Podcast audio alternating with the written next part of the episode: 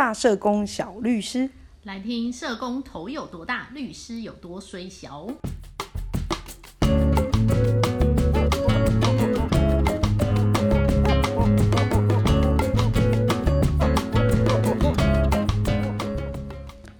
哎，Jessie，我们刚刚在讨论那个小爱的婚变的事情啊，我就会想到说，你想如果他们离婚了之后，那个的三岁跟两岁的小孩，到底该怎么办呢？对啊，其实小孩子的部分真的是我们这种家事庭的律师啊，就是其实心中 最柔软的那一块，我觉得啦，因为其实看到呃这些未成年的孩子啊，你有时候都会觉得很心疼。真的，真的，尤其这种连话都还讲不清楚的。对啊，他们对他们来说，尤其年纪越小的孩子，爸爸妈妈对他来讲就是天跟地，就是世界的全部。所以今天少了任何一方，对他们来讲，其实都是一种创伤跟撕裂。是啊，是啊，因为他，嗯，假设真的小爱他们离婚之后，假设啦，哈，真的有离婚的话，那势必不可能。一起住在一起，嗯，所以孩子不可能再像以前一样，不可能回到过去，就是说他同时可以，啊，看到爸爸妈妈在一块的样子，嗯，然后其实对孩子来讲是很残忍的，可是问题是说走到离婚的这个阶段，那孩子的部分怎么处理？也是必须面对的一个非常重要的议题。那当然，小孩子的事情也是家事法庭里面，其实法官最在乎的。嗯，对，为什么呢？因为你们这对怨偶，反正如无论如何，你们也不想在一起了。而且你们是两个大人。嗯，好，我们。推定你们是成熟的大人，对，好，无论你们做出来的行为怎么样，我们先大前提设定你们是成熟的大人，对，那你们决定要分开了，就好像你们当初要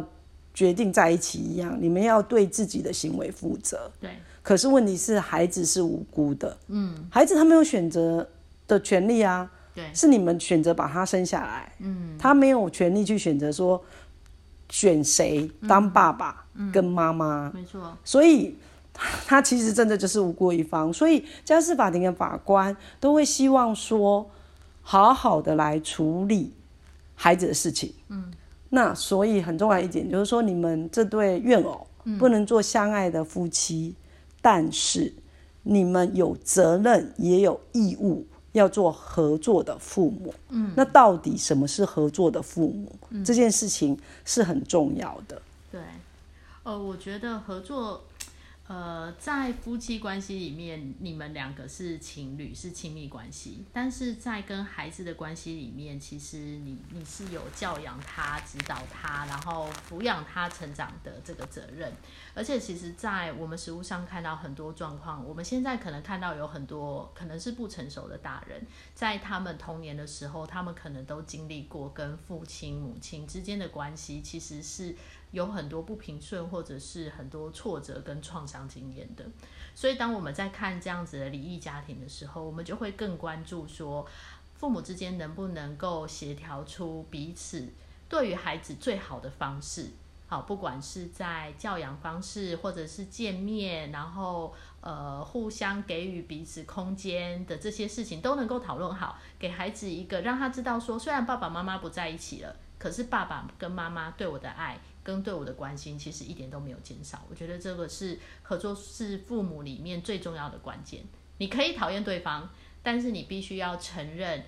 呃，他就是你孩子的爸爸或妈妈，所以你不可以剥夺他照顾孩子的心意，你也不能够去恶意的伤害，在孩子面前去攻击对方。我觉得这就是合作是父母里面很重要的关键。对，这是很重要一点。可是有时候这是理想。对，可是我们在食物上，我们会看到父母太多拉扯，嗯，然后比如说回到说这对夫妻，他们就是已经怨偶了，对，然后他们就是想要分开了，嗯，他们要切断他们所有的亲密关系，是，然后呢，其实人其实有常常是不理性的，嗯，对，我们当然都知道说，像您刚刚讲的那些，哎，都非常重要，对，对，可是他们实践在。至少我看到的，在法庭里面的诉讼程序里面，嗯，他们常常常常没有办法表现出来。举例来讲，比如说，我们常常会看到说，假设这个孩子是爸爸照顾，那爸爸事实上没有真正照顾。他就把他放在乡下，就由爷爷奶奶照顾。嗯，那爷爷奶奶就每天都在骂妈妈，对，说你妈妈不要你，什么你妈妈把抛弃你。然后呢不准妈妈来学校看小孩，等等之类的。所以等于说，无论他们有没有离婚，好，或者说诶已经离婚了，嗯，或者是还是只是在一开始的阶段在谈离婚，他们就已经拉扯到一个程度了。嗯，他们不知道说你其实不能这样子互相去指责，嗯，对，然后互相去指责，然后一一直说对方的坏话，难道你希望你的孩子有一个不爱他的妈妈或不爱他的爸爸吗？这逻辑是很奇怪的。嗯，对，那你没有办法拘束你的家属，比如说自己的呃父母，就是孩子的爷爷奶奶去做这件事情。那我觉得，嗯，爸爸或妈妈也是要负责任的，没错因为毕竟那是你的家人。没错，对，其实这是很重要的。我觉得你讲了一个很重要的重点，其实对孩子来说最大的伤害，可能不是在你们双方离婚之后而发生的，而是在你们在讨论离婚或者孩子的监护这个过程当中，你们对彼此的攻击对孩子造成的影响，其实是很大的。然后特别是你刚刚有提到，就是双方的家人里面，可能有意无意的把这些呃，就是故意要去攻击对方的这些话语抛在孩子的身上。那其实对孩子来说，爸爸跟妈妈对他来讲都是爱的来源。没错，不管任何人今天骂了我的爸爸或我的妈妈，我不知道真相是什么样，我只知道他们都是很爱我的人。但是我今天阿公阿妈、爷爷奶奶，你们又又去骂那个我最爱的爸爸跟妈妈的时候，我的内心是很混乱跟纠葛没错那更可怕的事情是，很多时候可能父母双方其中一方可能会要求孩子表现出忠诚，就是你要不要跟我住，你要不要跟我走？你你那么喜欢爸爸吗？爸爸平常都没有在照顾你，平常都是我照顾你，我从小把你拉拔长大的，等等的这些话语，把你自己那些不甘心的情绪放在孩子的身上，逼孩子必须要做选择。其实这对孩子来说是非常非常大的撕裂。对，我们还有听过比较夸张的是，他会跟孩子说：“那你都不听我话，你不跟，你不要选妈妈，那我不要你了。哦天哪，这个真的是对孩子来说，这句话其实是非常非常有创伤啊对，杀伤力是非常非常大的，会其实会一直影响到他，他可能对于他未来的人生里面，他在特别在亲密关系当中，他会很担心他被他爱的人抛弃。是你知道吗？曾经有一个小学三年级的孩子，嗯小学三年孩子，你说他是他是懂事的吗？感觉似懂非懂。对，对，然后他有一天就跟我说：“律师阿姨，我怕我妈妈疯了。”我心里就在想，你妈应该算是疯了。嗯，所以你看那个孩子，那个孩子他的恐惧感是那么大的。没错，对、他才小学三年级，他为什么要去承受这些？嗯，所以事实上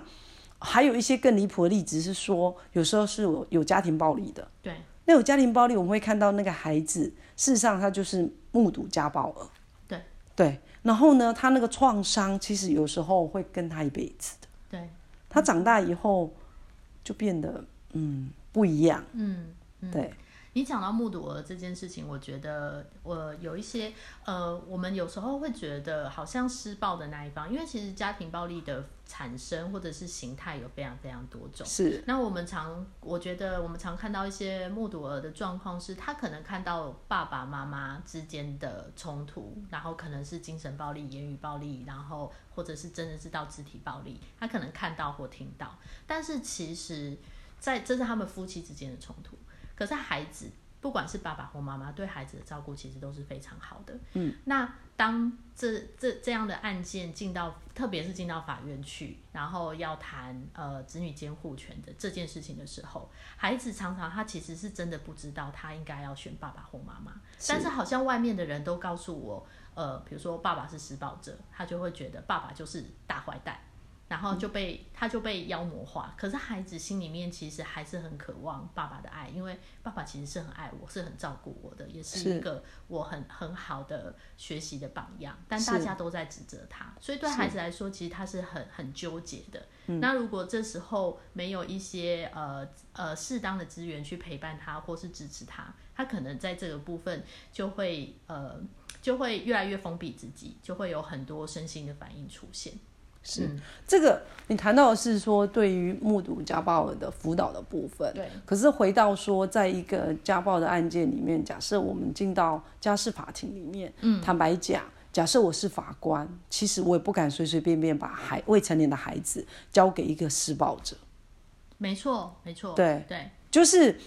会担心，有太多的担心。没错，就是说。当你当然，我们的人都会面对很多的挫折，很多的压力。那当你的挫折或压力或者你的不愉快是用暴力的方式宣泄或表现出来的时候，嗯，那人家其实一般呐，一般的社会的价值可能就会评价说，那你是不太理性的。嗯嗯。那一个不太理性的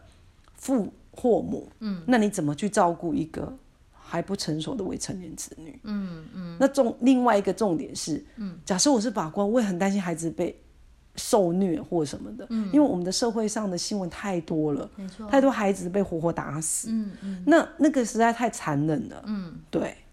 所以我们现在在制度上面，针针对像这样子有涉及家庭暴力的家庭，那我们。还是希望能够维护双方侵权，所以我们有可以透过法院来裁定未成年子女的监护会面交往，等于是说透过法院裁定之后呢，会呃交由社呃社工来协助两造双方在呃约定的时间，然后约定的地点，你可以去呃探视方呢可以有充分的时间跟你的孩子见面跟相处。那也是让呃，我想其实就是是在维护双方的侵权的行使，也就是说，你你毕竟是他的亲生父母，所以你还是可以去接近你的孩子，即便你可能在呃家庭暴力事件当中，其实你可能是犯错的那一方，但是都有可能是可以跟孩子维持一个呃好的关系，可以修复你们之间的亲情。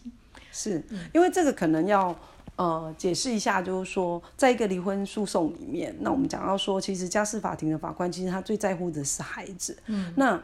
呃，离婚的时候，其实要处理孩子的问题，有几个很重大的呃议题，就是事项。好，第一个当然就是监护权。嗯，谁要来当孩子的监护人啊？对，好，讲白一点来讲就是这样子。那现在实务上的做法，有的是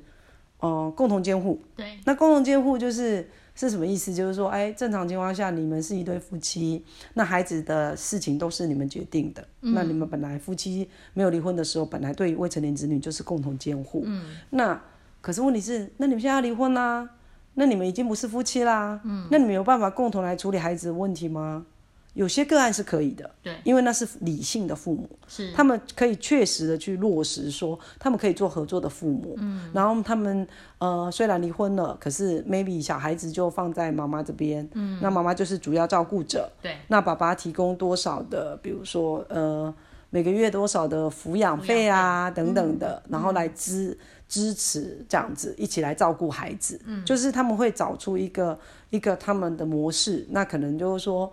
呃，什么时间，然后怎么照顾这样子，那这是监护权，对，带回去过夜啊，等等，就是细项在，就他们可以自己协调。对，那第二个大的议题就是说，好，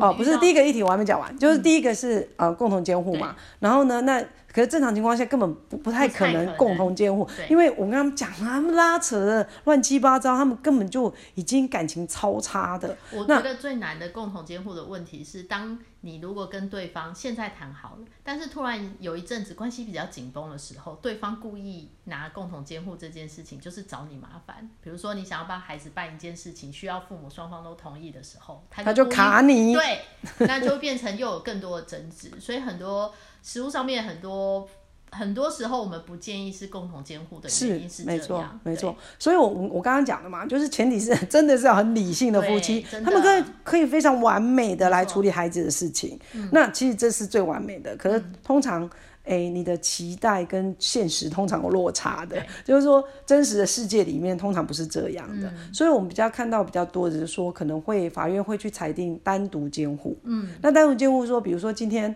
呃。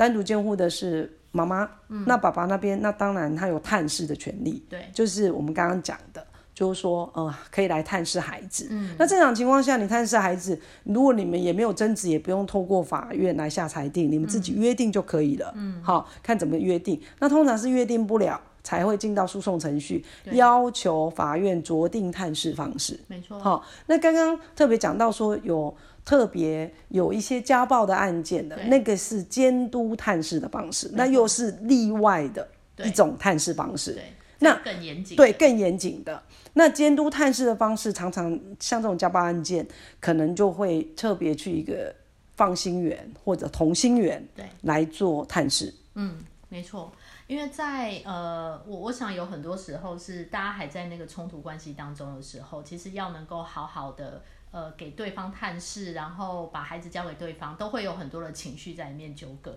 所以透过这样子的一个监监督会面交往的过程里面，其实某个程度上有第三方的介入，然后也透过法院的判决，我想就是他他对于双方之间的争执是可以提供一个，我觉得是一些空间。那在呃目前呢，其实在北市。跟新北都有，北台北市叫做同心圆，新北市叫做放心圆。那这些其实里面，当你呃拿了裁定书之后，你就可以到呃同心圆去做申请，他们会安排时间，然后也会有社工协助你做呃后面的，他前面会先做呃以呃先跟你做会谈，然后再进行时间上面的安排。那我觉得有这样的一个机制，其实是让冲突双方的父母也开始学习着，当我们的关系结束了之后，我们怎么样可以找到双方呃在照顾跟探视孩子的这个部分，可以找到一个平衡点。嗯，我觉得透过呃放心园或同心园的安排，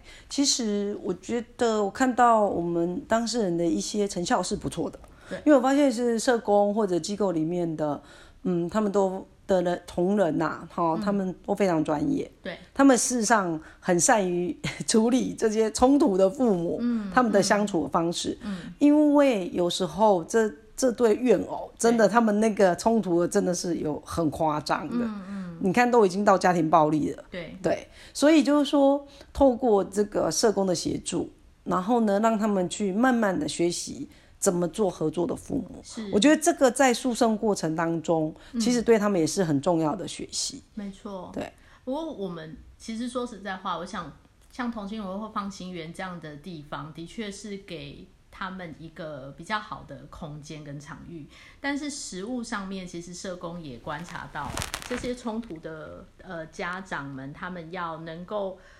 能够怎么样不去伤害对方，伤害到孩子，其实是蛮困难的。所以，呃，像呃那个现代妇女基金会，他们其实就出了一本书，叫做《合作父母与亲子会面》，其实就是一群长期在家事法庭里面的社工，是，然后他们在实务现场里面看到合作式父母，就是父母双方他们的心情，然后他们遇到了什么样子的。呃，困难，然后社工在协助他们过程当中看到的点点滴滴，特别是我觉得最重要的事情是孩子的心情是什么。其实有很多时候我们在在这样的案件里面，我们忽略了，即便是子女会面交往，没有人问过孩子他想不想见另外一方，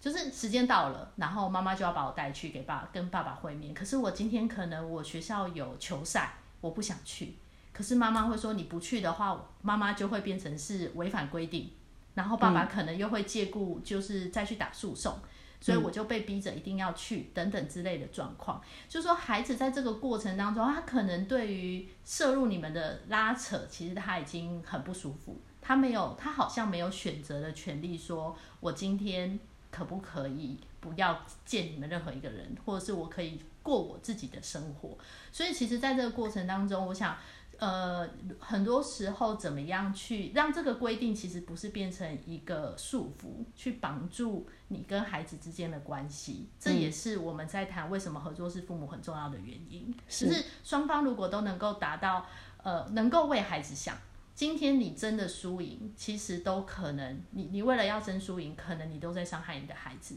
如果你没有认清这一点，你就会你就会纠葛在这里面，让你的孩子更痛苦。但如果你认清了这一点，你就会知道，我今天就算退一步，可是我的孩子会得到很大的平静、跟自由、跟安全感。我想这个才会是你身为一个爸爸或是妈妈，你很希望给你的孩子的。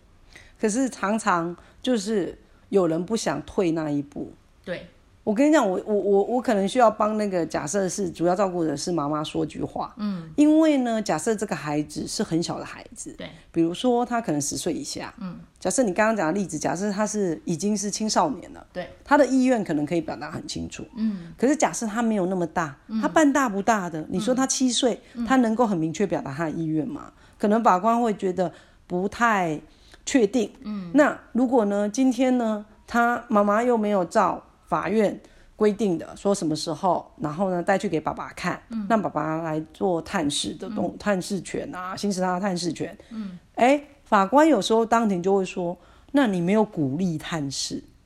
意思就是说你是阻挠的。嗯嗯，然后就可能会去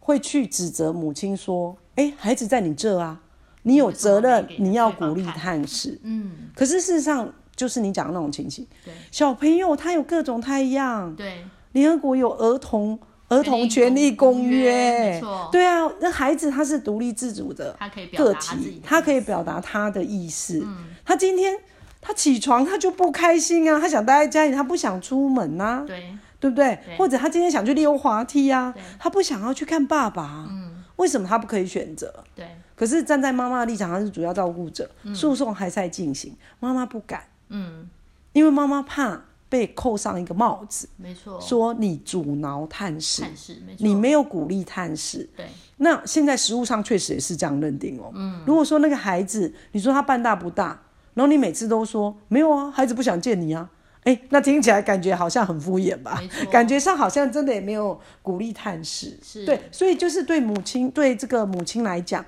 其实是困难的。嗯，对，我觉得这也是在呃实际上面我们会。会看到，其实法院没有办法处理所有的事情，就是家庭关系其实是没有办法靠这些，然后就达到一个平衡的。当然，对，所以其实怎么样是呃，我我觉得你刚刚讲的这个部分也会让我想到说，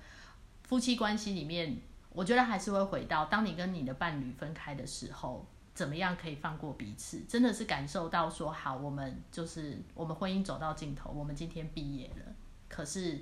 我们不会去影响我们跟孩子的关系，不止放过嗯对方，也放过自己。没错，因为很多人，我很多当事人都会跟我说，他不甘愿。对，可是什么不甘愿呢？这是你当初你的选择啊。嗯，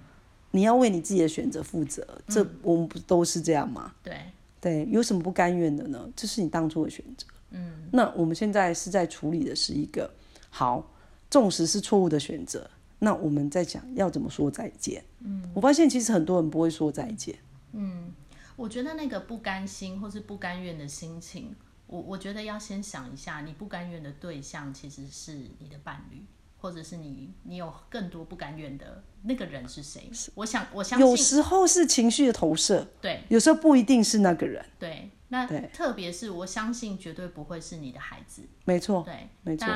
回到在这么复杂纠葛情绪里面，我觉得会很需要的就是你需要有人陪伴你去好好的分析你现在遇到的状况，跟你感受到的是什么。所以旁边有人支持跟协助其实很重要的。那现在其实也有很多呃专业的资源，不管是智商心理师，不管是社工师，其实都是可以协助你度过这一段时间。那我觉得这是很重要的，不要自己去面对这么大的情绪压力，试图觉得我自己能力很好，我要解决所有的事情，其实是不可能的。对，陪伴找人陪伴你去呃好好的整理自己的感受，其实是很重要的。还有一个很重要的。观念就是说，其实孩子不是你们的财产。对，你们在争取监护权，事实上你是在争取你要承担更多责任。嗯，你们不是在争输赢，哎，没错，不是说我拿到监护权我就赢了，真的。对，嗯，你们是要在争取说你怎么样才能好好照顾孩子。那法官在在下监护权的判断的时候，也是用未成年子女最大利益的考量。最大利益不是说谁钱最多，是说谁可以好好照顾这个孩子。没错。所以我们有看到，像比如说有些人会觉得说，哎，可能外配，嗯，哦，他就没办法当监护人。没有哦，我们看到很多其实例子，就法官会把单独监护判给妈妈哦。对。那爸爸要来付钱，付抚养费。没错。对。然后呢，另外一个很重要的是，除了监护权不是财产之外，不是你们这个这对怨偶的财产之外，还有一个很重要的就是监护权是可以改定的，嗯，不是说在你们离婚的这一刻，嗯，定了就定终身，不是这样，在还未成年的孩子成年之前，假设今天你没有监护权，你觉得对方的照顾对孩子是不好的，你可以再去法院申请改定监护，嗯，对，我觉得这两个两个是非常重要，对，要提出证据，不是说你今天早上醒来心情不愉快，然后你就要去改定监护，你当然要举证啊。但是你刚刚提到那个抚养费的部分啊，现在呃，如果实物操作上面抚养费大概会怎么样去计算？我们会用主计处的一个标准啊，然后那种标准其实都不是太多，因为养过小孩你就知道了。你把小孩子放在一个双语什么幼稚园啊，一个月就多少钱了？对，那主计的标准，假设以台北市来讲，反正就两万多块。那你没有监护权的人也要负付抚养费哦，有监护权也要付抚养费哦，因为有对有些人都会讲说，哎，小孩你要你要拿去啊拿去啊，然后他就以为他完全没责任，不是这样哦，然后就一人一半这样子。嗯，对，OK，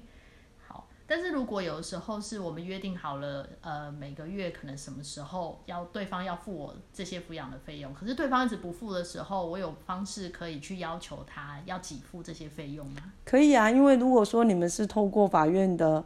呃和解调解成立的，那那个调解笔录的内容就有就有执行力啊，你就可以直接去强制执行。嗯，要去法院做强制执行的动作。那如果对方有薪水就扣薪水，有房子就扣房子，有车子就扣车子。嗯，对。但是如果什么都扣不到的时候，实物那你就拿一个确定证明书，然后等到以后孩你的孩子长大了，嗯，然后呢，爸爸又老又残又穷，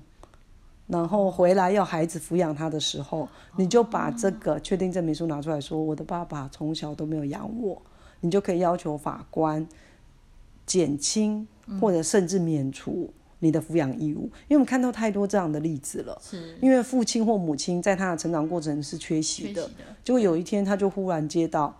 比如说，诶，那个新北市长啊，或者是台北市长柯批啊，然后就发公文给他，那当然都会社会局。代行啊，然后呢说，哎呀，你爸爸在哪一个疗养院呐、然后他现在已经我们代垫了多少的那个疗养院的费用啊，然后呢你就要来那个处理啊然后他还会写说啊，不然就构成刑法什么什么遗弃罪啊。对。然后通常当事人接到都吓坏了，想说怎么会有这种事？嗯，对，所以这个时候你就可以拿出你当初你妈妈帮你做的，可能要求强制执行，然后执行不到任何财产，嗯，爸爸的财产就是要抚养费的那个强制执行对，的确定证明书，是，好债权凭证啊，对。会发一个债权凭证。对，然后呢，拿出来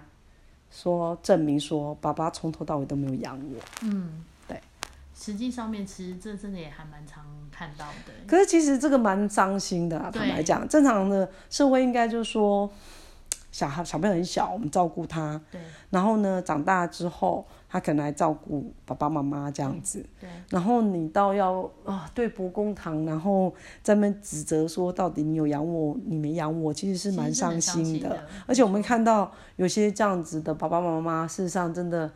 又老又残又穷，然后你所有的那个什么慢性病啊，可能都可以扣在他身上，他都有，嗯，然后他完全没有人照顾，那你会想说怎么会这样？嗯，那没有怎样，有因就有果啊，对啊，对啊，对，所以这也是为什么我们今天会很强调合作是父母的原因。没错，孩子他是怎么样长大的，其实他小的时候受到的对待，他的环境是什么样子，其实对他的这一生其实都会有很大的影响。没错，对，没错，所以如，果你真的很在意你的孩子，你很爱你的孩子的话，你就更应该要为他多想一点。没错对，没错，这太重要了，这在离婚案件里面是最重要的，嗯，合作父母，没错。对，大家一定要有这个概念。嗯，对我们今天谈这个伤有有一点沉重的议题，你觉得我们今天应该要喝酒，哦？所以今天你要推荐的美食是热红酒。热红酒是欧洲啊，像在这种很冷很冷的天气里面，然后呢，我还记得那时候我让我印象最深刻的是在那个捷克，捷克的首都布拉格，的大大广场，然后超冷的那个冬天，嗯，然后呢就那个热红酒的摊子就这样，哇，你就觉得一股暖流 涌过来这样子，然后立刻买一杯，然后你就站在大广场那种美丽的大广场，然后喝着那个。其实很多人啊，很多那个欧洲人都这样子喝热红酒，然后你就觉得哇好舒服，然后逛着市集，真的，所以这个热红酒就很像那个外国人的台湾姜母茶，哦，可以暖我觉得是那种那种台湾姜母茶的概念，然后就觉得很舒服这样子。嗯，而且所以那个肉肉桂的香味，对，有很多香香香气，特殊的香气，所以我觉得这是我记忆中记忆中很非常美好的捷克布拉格的味道。嗯，对。所以，当如果你觉得生活有点难，然后烦心的事情有点多，来一杯热红酒，其实会让你觉得心情比较平静，然后可能心心里面暖了，很多事情也比较容易放下或想的比较高比较开一点。没错，嗯没错，好，那我们就下一集再见喽，拜拜。拜拜。